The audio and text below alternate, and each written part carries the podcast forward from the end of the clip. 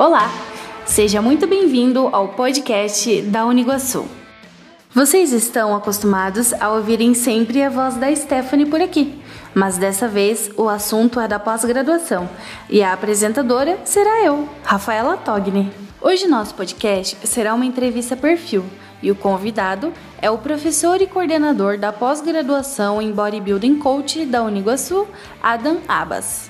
Adam é biólogo formado pela Universidade Estadual Paulista, Unesp, mestre em Biologia Genética pela Universidade de São Paulo e farmacêutico pela Universidade de São Paulo.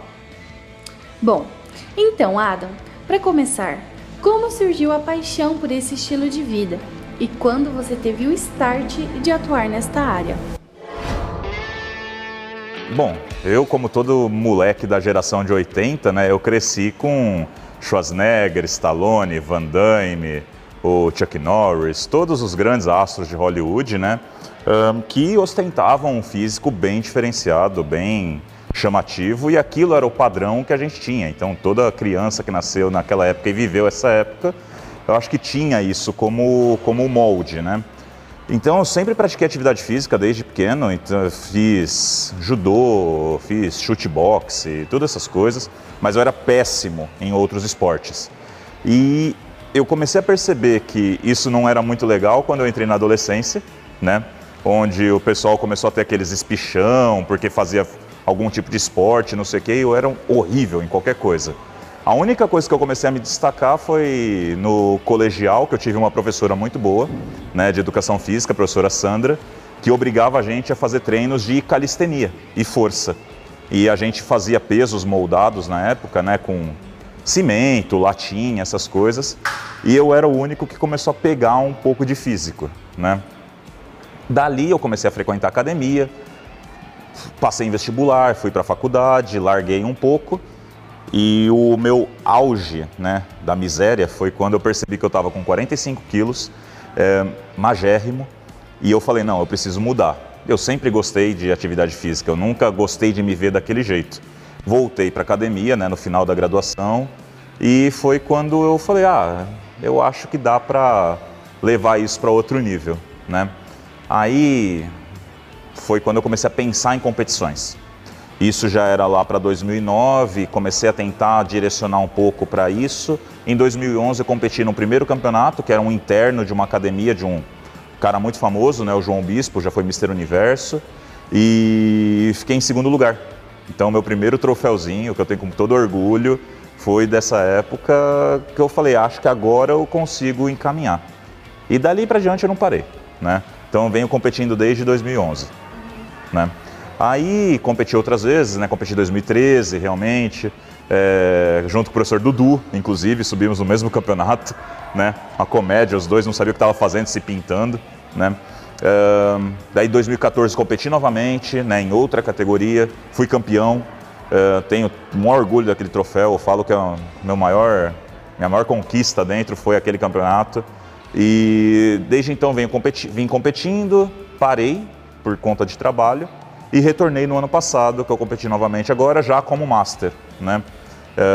a NPC ela classifica Master a partir de 35 anos, então competi novamente agora na Classic Physique, né, no, como, como Master. Fiquei em quinto colocado, que para mim foi uma grande vitória, porque cinco anos parado com esposa, é, família, trabalho, pós-graduação, coordenação de pós-graduação, doutorado e tudo mais que for possível. Né? Então eu estou bem feliz com a minha carreira. Você falou de vários campeonatos.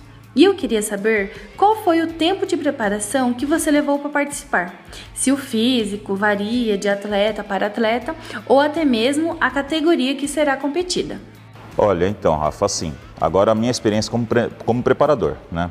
É, eu sempre preconizei para os atletas uma preparação de pelo menos 12 semanas, certo? Por quê?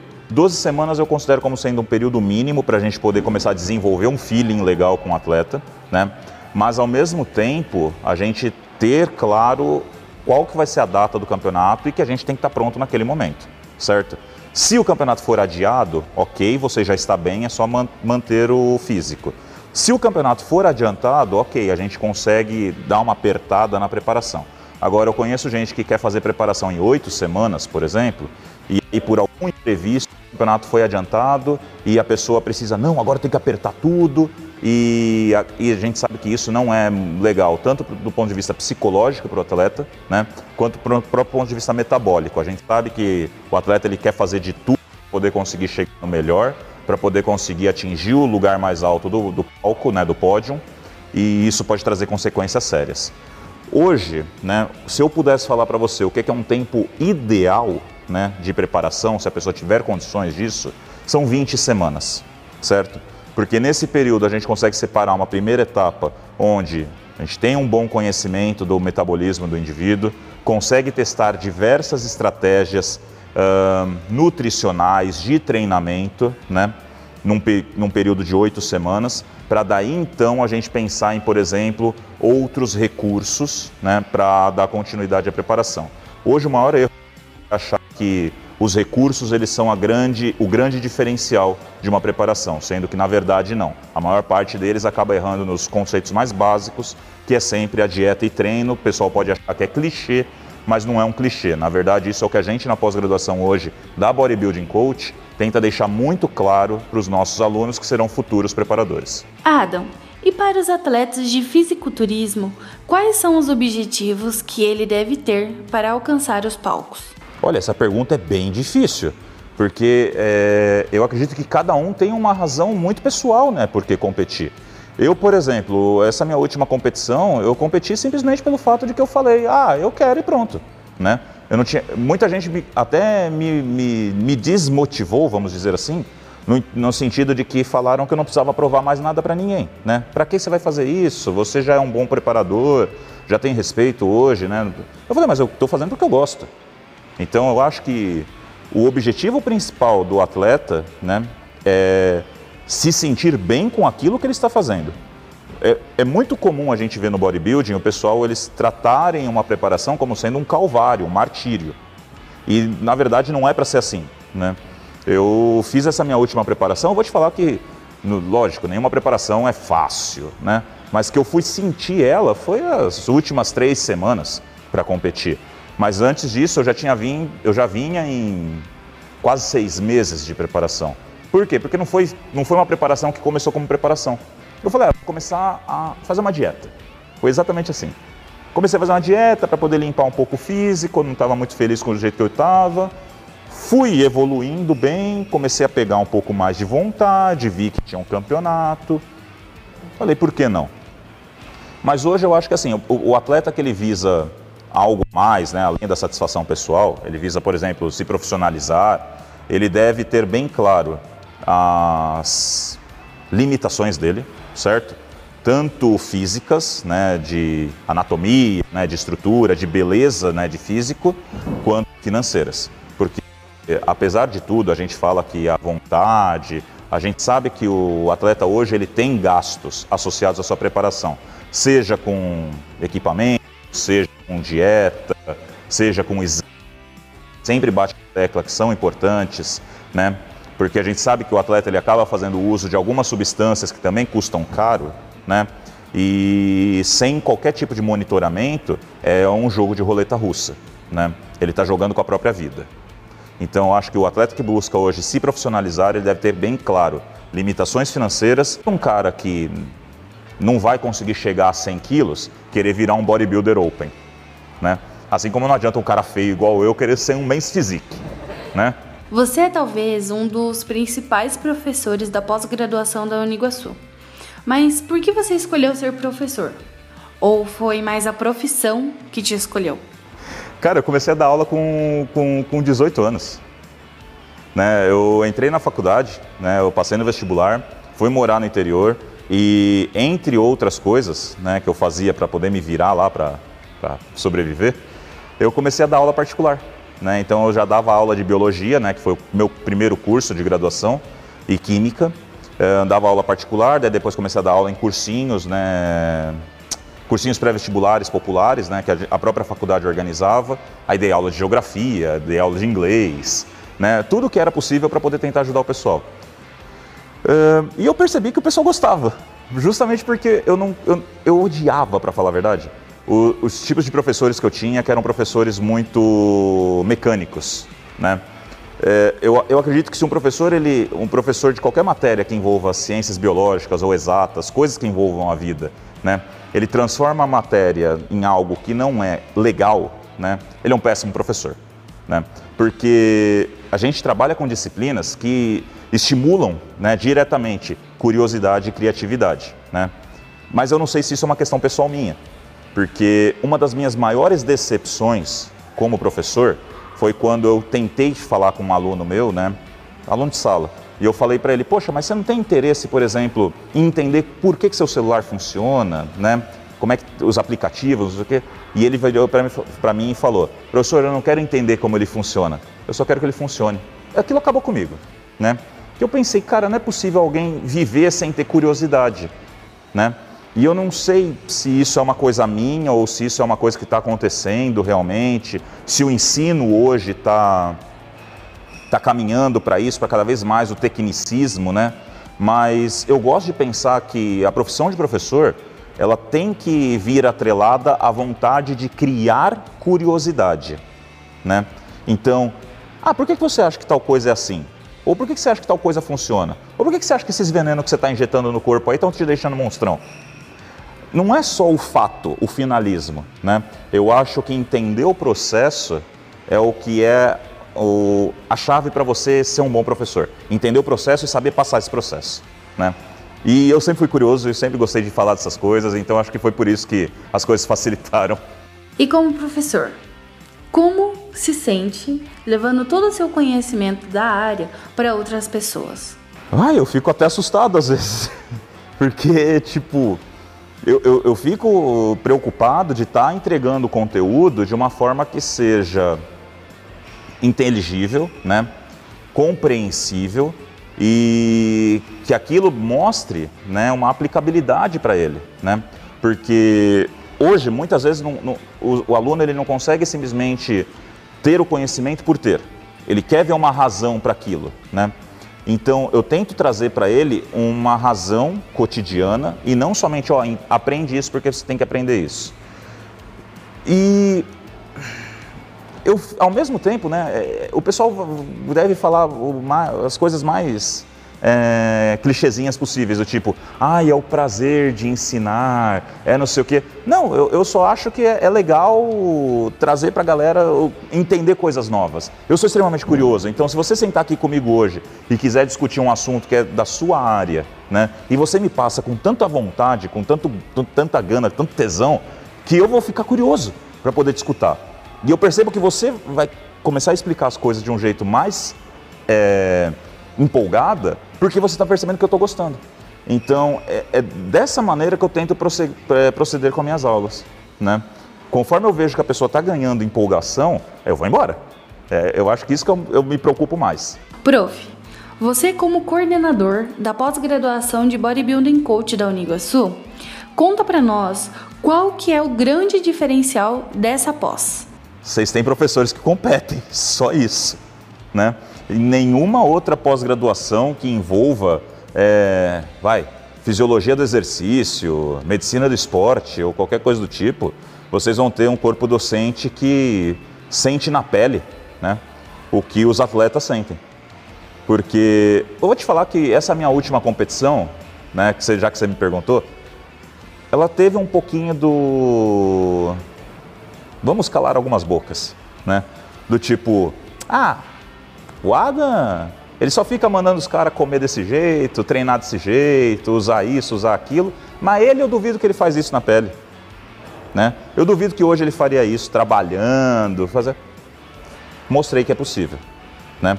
Então, e isso foi muito legal porque os alunos da pós-graduação são pessoas comuns. E muitas vezes eles falam: "Poxa, professor, mas como que eu posso conciliar a minha preparação, por exemplo, com o meu dia a dia?" Eu vou falar, cara, se eu consigo, você também consegue. Eu também trabalho, eu também estudo, também tenho família, não vivo só disso.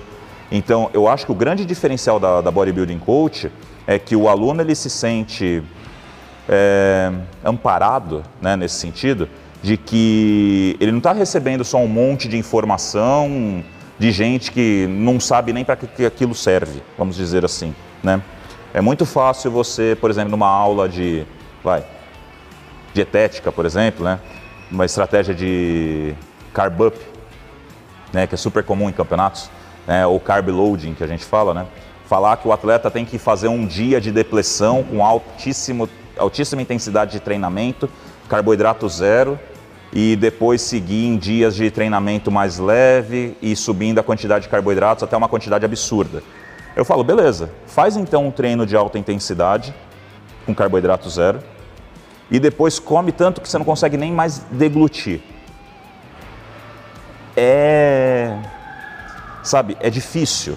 Então, é, se torna mais agradável para o aluno, que também pode ser um atleta, ver que você passa por aquilo e você entende daquilo que você está falando. Essa é a pós. É, essa é a diferença da pós. Não tem lugar nenhum que vocês vão encontrar algo desse tipo.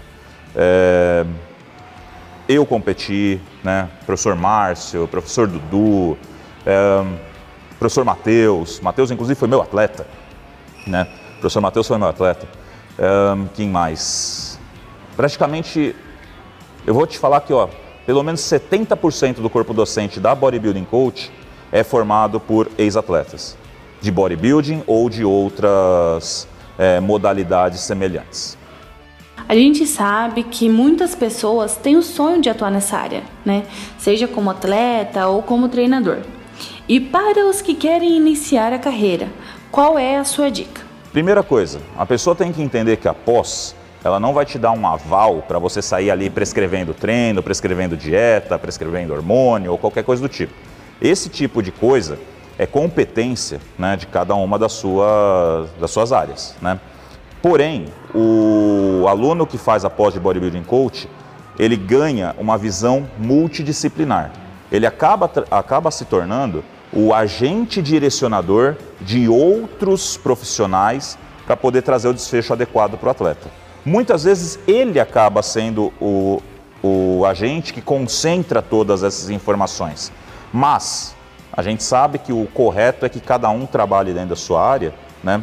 Mas você ter este profissional podendo discutir com um médico, com um nutricionista, com um profissional de educação física, as melhores estratégias para o atleta, é o grande diferencial. Então a minha dica é entenda que você tem a sua, a sua atua, a tua área de atuação, mas também saiba que você vai ter que trabalhar de forma multiprofissional, né, multidisciplinar.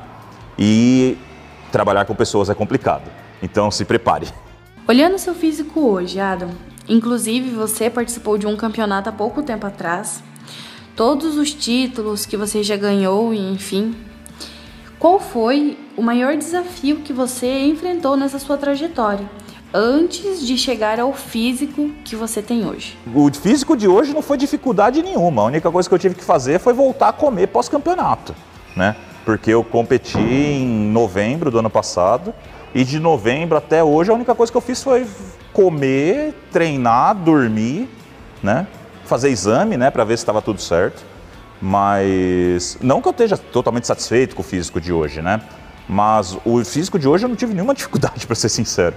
Eu, talvez o físico que eu quero para essa etapa pós-campeonato, sim. Porque, por exemplo, eu almejo hoje competir lá na bodybuilding mesmo, né? Mas só que na bodybuilding master. Então eu não tenho mais uma limitação de peso, igual eu tinha na Classic Physique. Então hoje, vai pensando em planejamento como atleta, eu tenho que subir meu peso. Atualmente estou com uns 92, 93 quilos.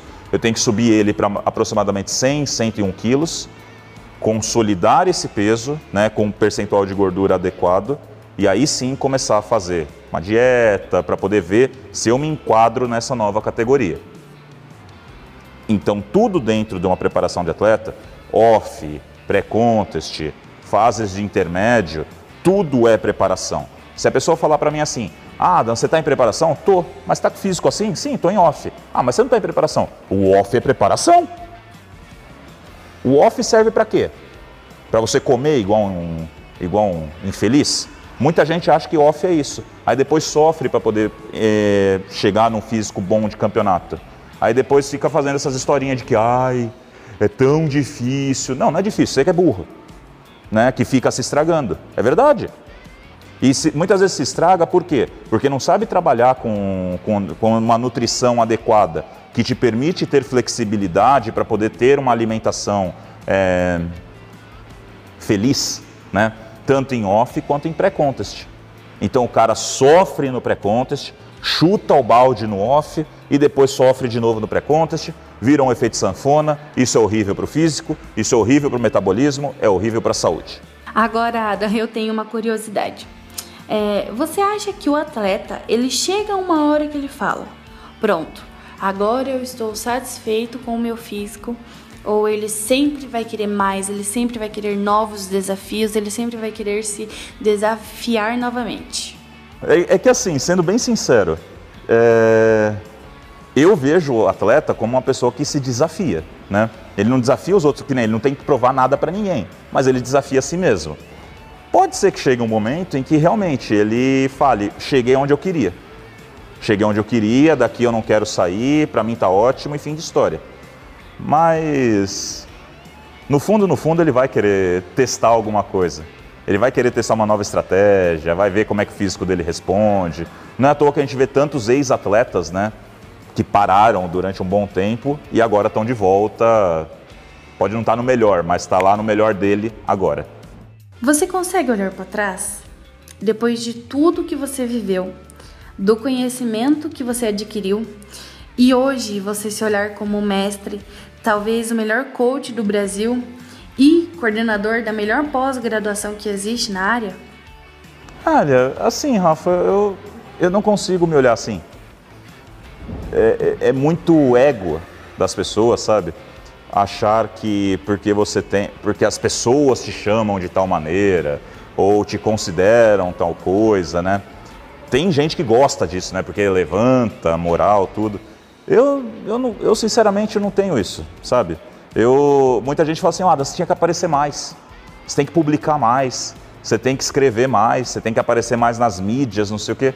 E, cara, a vida toda foi uma pessoa tão quietinha, sabe? Fiquei, fiquei ali na minha, fazia as minhas coisas quieto, né? É, nunca apareci muito. É, eu acho que assim, hoje, se eu olhasse para trás, eu não mudaria nada. Não mudaria nada, continuaria da mesma maneira, seria exatamente do jeito que eu sou hoje, porque o que eu sou hoje é resultado de escolhas que eu fiz lá atrás. Talvez se eu não tivesse feito essas escolhas, hoje eu fosse uma pessoa ou melhor, ou talvez muito pior, né? Então eu acredito que a gente tem que estar satisfeito com, com o que a gente tem, né? Não ficar pensando em passado. Porque passado é passado, né? Passado é museu, né? A gente tem que aprender com o passado, só isso. E até porque eu não, não, não parei agora, né? Eu vou, vou, vou ser enterrado, né? Eu ainda tenho coisas para desenvolver, poxa. Então eu quero olhar, daqui a 10 anos, você me fazer essa pergunta de novo e falar, pô, Adam, e agora, né? Você já foi para a Lua, fez não sei o quê, algumas coisas assim, né? Eu, eu pretendo ter outra, eu tenho outros projetos ainda. Você está me matando, Rafa? então, esse foi o podcast da Uniguaçu. Obrigada, professora Adam, por essa entrevista. Se você gostou do conteúdo, compartilhe com seus amigos e com geral. Lembrando também que nosso perfil está disponível em diversas plataformas, como Spotify, Anchor, Breaker, Rádio Public, entre outras. Até a próxima!